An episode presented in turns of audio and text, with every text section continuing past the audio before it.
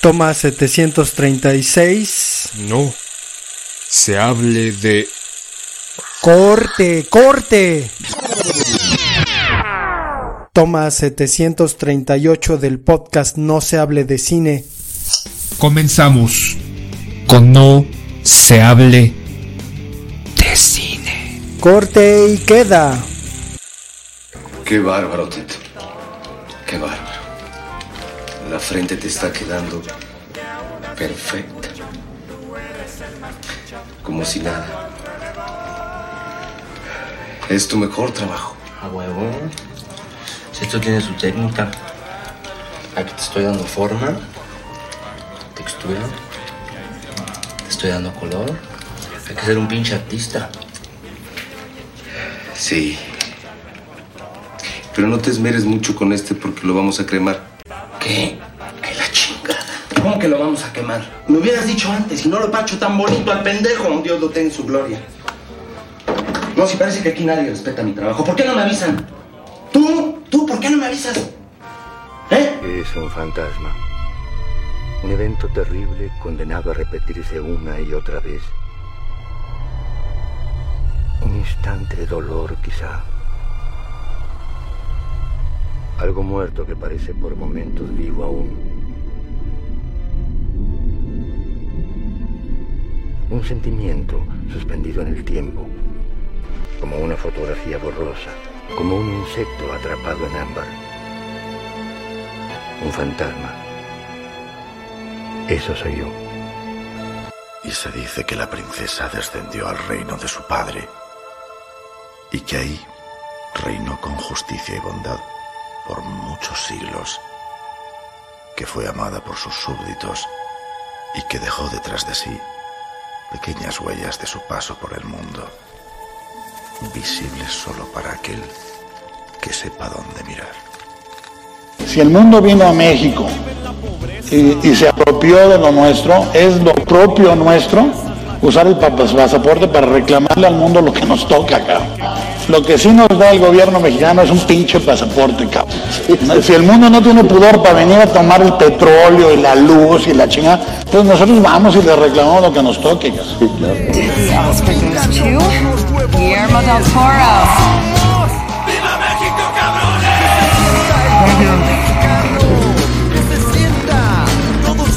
Thank you. I'm Mexican.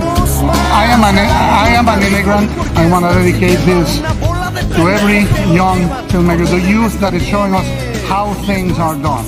You can do it. This is a door. Kick it open and come in. Thank you very much. Bienvenidos a No se hable de cine. Estamos en este serial hablando de los tres amigos, los tres alegres compadres. ¿Te acuerdas de estos personajes de Disney en donde salía el pato Donald, un brasileño y un mexicano? Pancho Pistola se llamaban. El mexicano y el brasileño ni tengo idea, pero pues el peor era el pato Donald, ¿no? Pero pues vamos a hablar del segundo en turno que es Guillermo del Toro. La gente dice, "Pues, ¿pero qué hay de mexicano en tus películas? Digo, pues yo, güey. Eh, ¿Tú crees que a, otra nacionalidad se le va a ocurrir eh, que haya un dios primigenio del agua viviendo en la pinche tina y se lo parchen? Y al día siguiente se echan un cafecito y platican cómo fue, y que esto y que lo otro, y la posición ante el poder que tengo, que es que chingue su madre el poder. Sea, vienen de ser de aquí. O sea, lo que somos y lo que tenemos, mira, la virtud y el defecto son exactamente la misma cosa. ¿Sí? Exactamente la razón por la que tú haces le va a cagar a un chingo de gente, es exactamente la razón por la que le va a gustar a un chingo de gente. Hay un, hay un dicho zen que dice, el obstáculo es el camino. Cuando un güey sale y es obstáculo, le dice, pues quédate güey, te voy a dar la vuelta. cabrón. Eh, eh, lo mismo pasa creativamente. ¿Cómo estás, Sila? Bien, bien, con mucho calor. Estos cereales son para la época de Semana Santa, entonces no coman carne, no hagan cosas carnales y no beban alcohol. indebidas, ¿no? Pero, eh, pues la, la primera, la primera película con la que, pues podemos comenzar es sin duda Cronos, ¿no?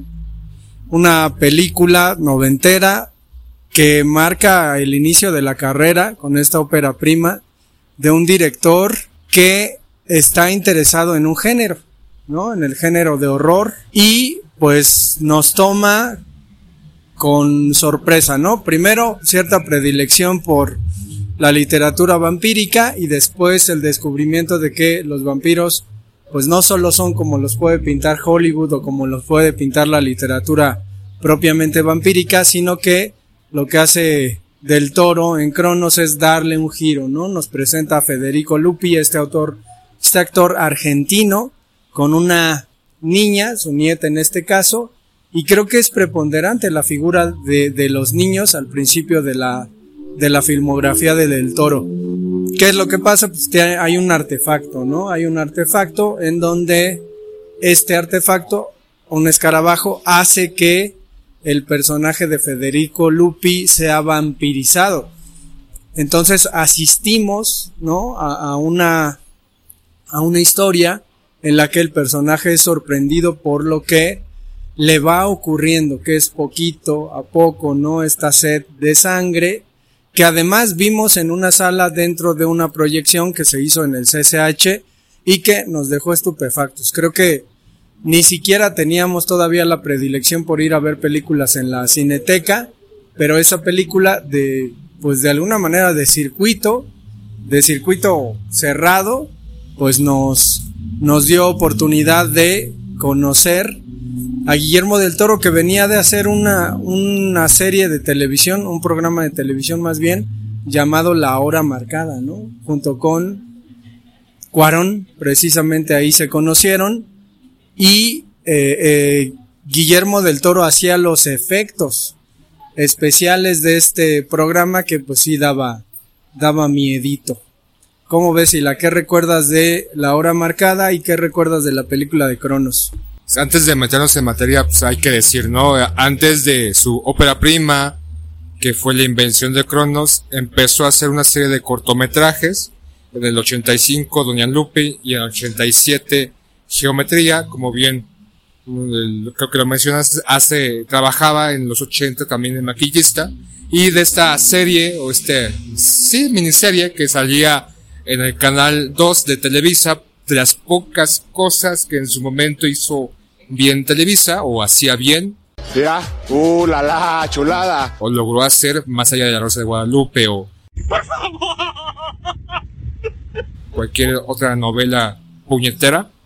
Este, hora marcada. Recuerdo, eh, hay uno que siempre que hacemos mención de esta serie, no recuerdo exactamente el nombre, pero se desarrollaba en, un, en una especie de Burger Boy, uh, lo que ahora ustedes conocen como eh, McDonald's o Burger King, ¿no? que había una botarga que estaba ahí y que pues este, la situación se, se giraba en, un, en el turno nocturno.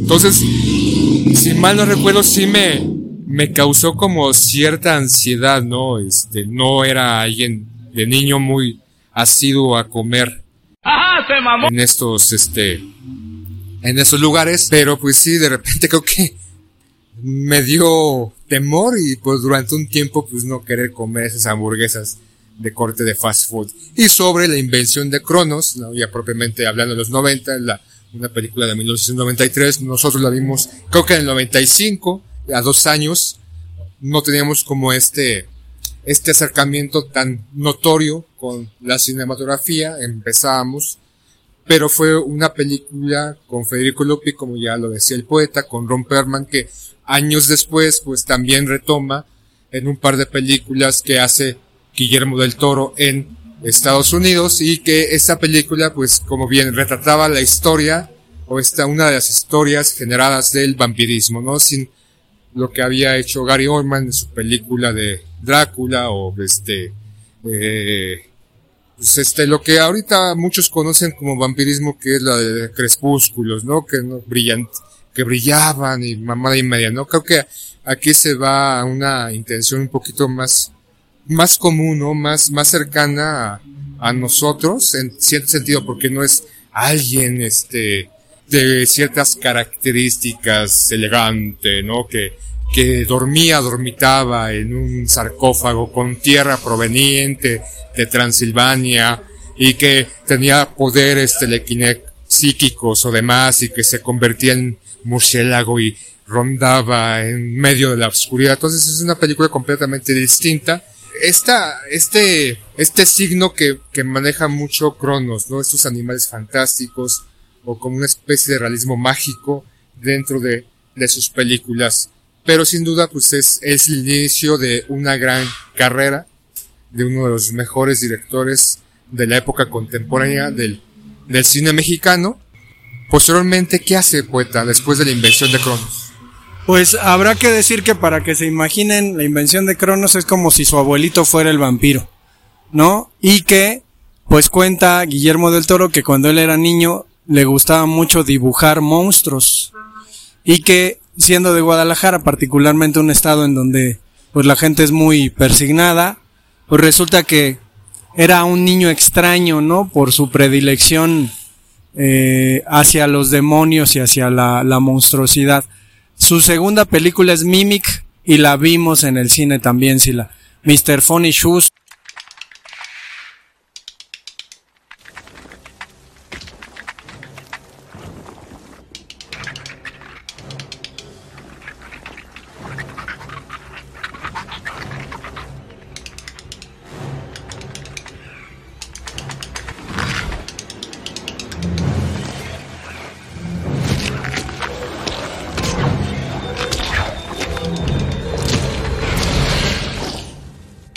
Te acordarás, otro niño con otro hombre mayor, esta, esta relación, supongo que, digo, no, no lo sé de cierto, pero probablemente este personaje pues tenga que ver con alguna relación familiar que Del Toro tuvo en su momento, quizás su propio abuelo, pero sí era algo muy marcado en su cine que pues además salía Mira Sorbino en esa película en donde eran unos insectos, una especie de cucaracha gigante que en apariencia pues parecía un ser humano y la película nos lleva desde eh, el horror al terror, de repente lo sobrenatural y al final pues me parece que fue un, un buen ejercicio y una buena entrada para comenzar a hacer películas en Hollywood, películas distintas. Sí, en esta de Mimic, pues se, se narra en, en, Nueva York, en la ciudad de Nueva York, dos virólogos, me parece, que son llamados porque hay una, una especie de plaga de cucarachas que están, eh, tienen un virus y eh, se contagia al ser humano y están muriendo personas. Entonces, estos virólogos, me parece, Mia Sorbino y otro de sus coestrellas, eh, hacen, ¿no? Una cucaracha, la cual una hembra, me parece, se va a introducir en esta sociedad de cucarachas y sus feromonas van a erradicar, a eliminar a las otras. Pero algo pasa porque, este, como todo experimento biológico necesita cierto tiempo de análisis, pero son obligados a sacarla inmediatamente y años después, sabemos que esta cucaracha no mató completamente a las otras, simplemente que hubo una especie de mutaciones, hubo un sobrecrecimiento en, el, en los individuos y ante, pues, siendo cazados normalmente por los seres humanos, crean una especie de camuflaje para poderse integrar a la sociedad, una, un rostro falso que cubre este su su rostro, ¿no? Porque son cucarachas de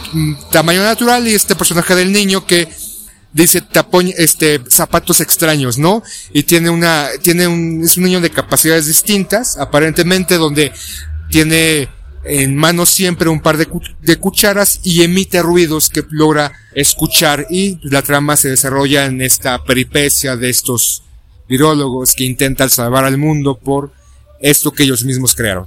Y después no estoy seguro, pero creo que llega Blade, ¿no? Eh, pues lo mismo, un asunto ahí, pues más hollywoodense, con mucho más presupuesto, con un Wesley Snipes en plenas facultades, ¿no? En, y en plena fama, que, híjole, no me parece de las mejores películas que, que haya hecho, precisamente porque es una película basada en un cómic. Y después nos encontramos con Hellboy del 2004, que siendo una película basada en un cómic, me parece que es un cómic que tiende más hacia la novela gráfica, un tanto más oscuro, más elaborado, pues termina haciendo un buen trabajo en las dos entregas, ¿no? Sin embargo, en la última, bueno, no es de él, pero lo que hicieron con Hellboy como personaje, pues fue... Silencio. ¿Qué? ¿Es una amenaza? Porque yo sí me pongo en tu lugar. vomitarse en el trabajo de, del toro. Sin embargo, creo que habría, habríamos que brincar a la película que le da, le da el Oscar, me parece. No sé si es a la mejor película extranjera, El laberinto del fauno. Cuentan que hace mucho, mucho tiempo, en el reino subterráneo, donde no existe la mentira ni el dolor, vivía una princesa que soñaba con el mundo de los humanos. Un día, la princesa escapó. No he visto nada. Cuentos de hadas. Y eres muy mayor para llenarte la cabeza con tantas zarandajas. Eh, y lo nomina a mejor director por ahí, no se lo dan, me parece. Pero, pues el laberinto del fauno, vaya que es una, una película eh, rescatable, ¿no? Española en este caso, con, de hecho, Maribel Verdú sale, sale en la película, que pues fue un éxito en taquilla, ¿no? Bueno, y una previa también española, digo antes de mencionar el laberinto del fauno, pues es el espinazo del diablo, que cuan- yo recuerdo que ubicada en la guerra civil española, en una especie de orfanato, eh, con un con un artefacto, ¿no? Enterrado en la en la tierra, una especie de misil, pues termina siendo una película aterradora, ¿no? Sí, en esta sigue la, la, la inclusión de los niños, como el laberinto de fauno, esta niña que pues, en esta historia es una princesa, la cual fue enviada a este plano, a este mundo, porque ya es otro mundo, y en el este espinazo del diablo son unos niños Aquí hay un fantasma. El día que cayó la bomba, desapareció un niño. Santi. Los niños hablan de un fantasma. En la novela no hay fantasmas. Eres un bestia. Muchos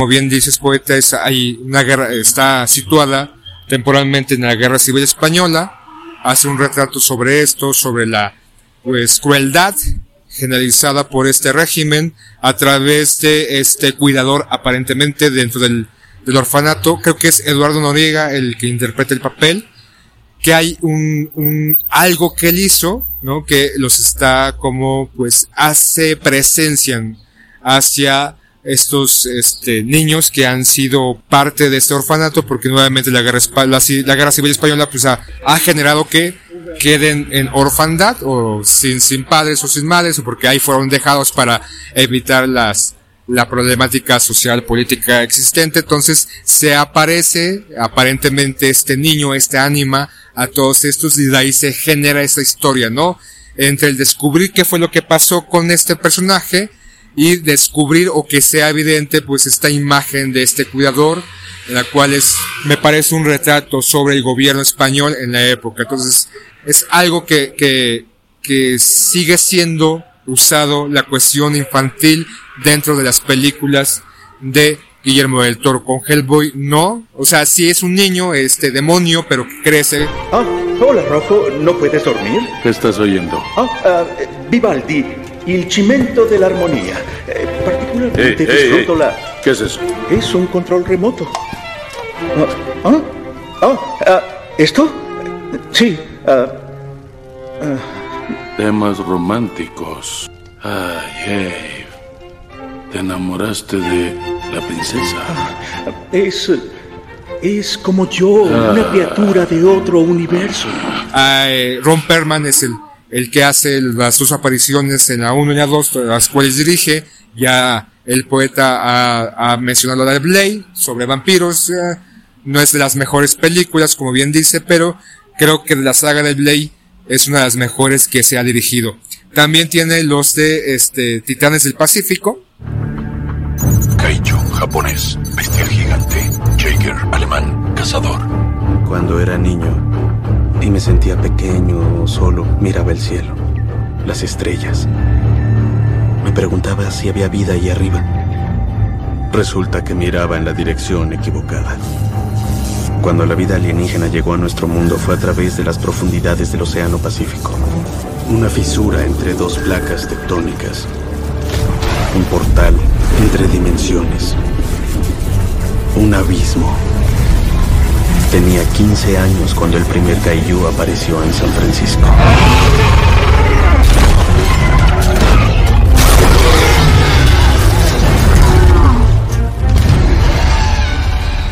que ya entra con este aspecto de animales monstruosos provenientes de otra dimensión, que incluso en un este capítulo de Los Simpson pues hacen un, un homenaje a Guillermo del Toro en varios de sus personajes, entonces también esa película, no como actor principal, pero también hace una muy buena interpretación o intervención Ron Perlman, ¿no? De estos este, robots tripulados por dos humanos para poder defenderse de estas hordas de otra dimensión que quieren apoderarse del planeta. Hay una segunda parte la cual no interviene y ahí ya destrozan completamente la película porque ya es infumable. Y pues llega, bueno, yo creo que en el mismo coto de del laberinto del fauno, pues llega la forma del agua que si uno si uno revisa en constante en constante eh, pues revisión está la cuestión infantil, digo, este Hellboy no era un niño, pero se comportaba como tal.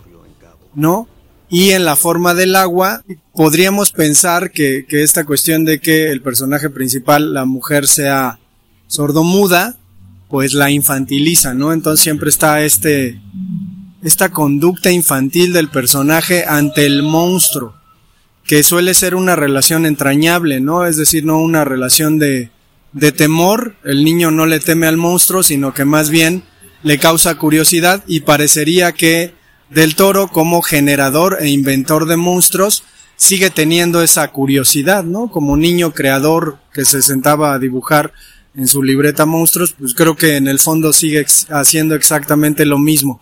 Por la forma del agua es por la película que le dan a mejor dirección, ¿no? Que se, se termina pues cumpliendo después de que Cuarón e Iñárritu consiguieron sus estatuillas, pues a él le toca este premio.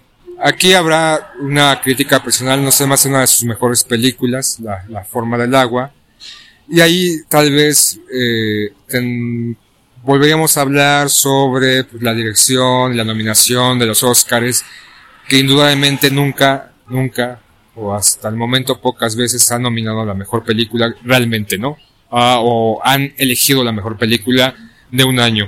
En esta también hace una referencia, porque ya hay una crítica como esta este aspecto sofílico, ¿no? De la protagonista, porque se quiere planchar a este, este hombre del pantano, ¿no? O sea, se, no solamente es una cuestión entrañable de, apego, de, de, de, poderse comunicar, él, ella siendo sordomuda, él pues teniendo un lenguaje, un dialecto completamente distinto, que está aprisionado en una instalaciones secretas, y pues la relación como de sentirse, ¿no? Él prisionero de un espacio físico, ella prisionera dentro de sí misma, y la relación que va surgiendo de empatía y posteriormente de amor carnal, ¿no? Incluso hay una escena donde ella, pues, hay sexo, ¿no? Se, se lo cuchiplanchea. Y bueno, este, hay otra película, después de esa poeta, que nos puedes mencionar de esta, incluso fue seleccionada para esta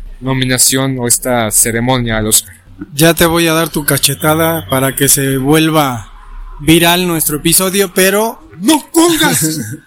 pero el asunto es que El Callejón de las Almas Perdidas, ¿no? Es la última película que hizo del Toro. Es un refrito de una película con el mismo nombre americana, años 50, a la que sí creo que le da un, un refresco y un respiro. La película está bastante bien porque al final...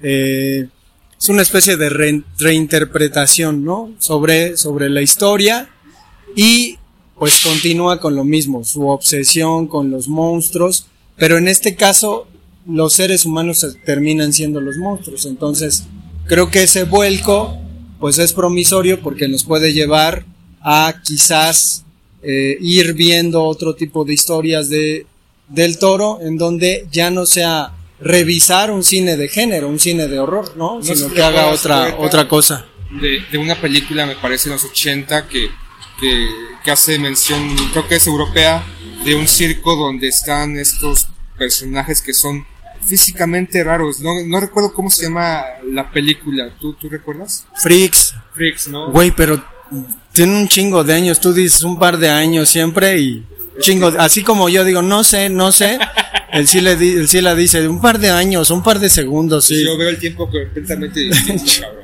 Pero yo creo que podemos, eh, pues sobre todo, invitar, ¿no? A que se acerquen a la filmografía de del Toro. No se llevarán un chasco. Creo que todas las películas tienen un mismo nivel. Incluso eh, Blade, pues termina siendo una película de, pues previa a la era de los cómics, ¿no? En la que se intentaba hacer cine sobre cómics, pero pues no le salía tan chido, no había tantos efectos, pero está ahí como para que se acerquen a ella.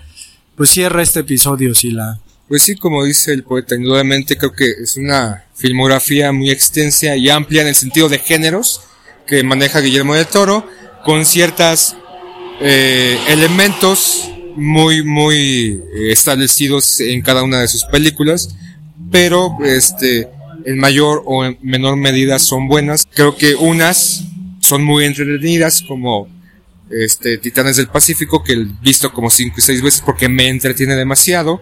Otras como el laberinto fauno, que me genera cierta ansiedad, ¿no? La, la, propia película. Y pues indudablemente la, la cereza de su filmografía, ¿no? Este, para mí.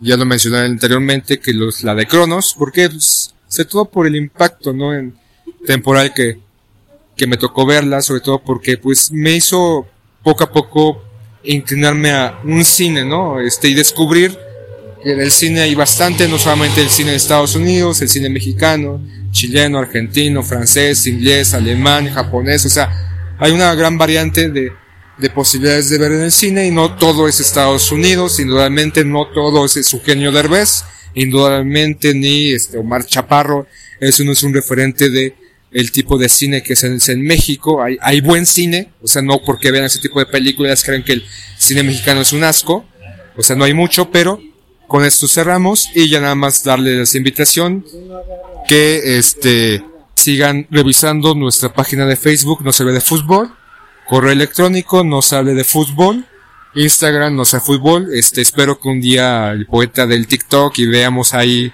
este, todos sus bailes, sus imitaciones, y ah, es, es súper cómico, es, o sea, te cagas, te orinas de la risa.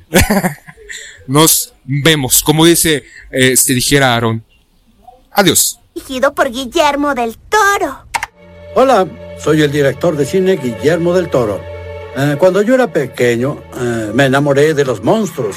El monstruo de Frankenstein, King Kong, el hijo de Kong, Nosferatu, Godzilla, Mechagodzilla, Gotsuki, el sobrino de Godzilla, Mothra la oruga, Mothra la palomilla, la mancha de la mancha, el primo de Godzilla, Sheldon Godzilla, menos conocido, igualmente aterrador. Monstruos, sí, pero son capaces de amar. Alfonso, Alejandro y yo, desde hace muy buen rato, platicamos, platicamos de volver y cómo volver y con qué historia volver, etcétera, etcétera. La idea que, que tenemos es que ah, cada quien tiene una historia diferente que contar. Y- gracias. Y la, y la- la mía efectivamente sucede en Guadalajara. Así que cuando, cuando pase, va a pasar. Corte y queda.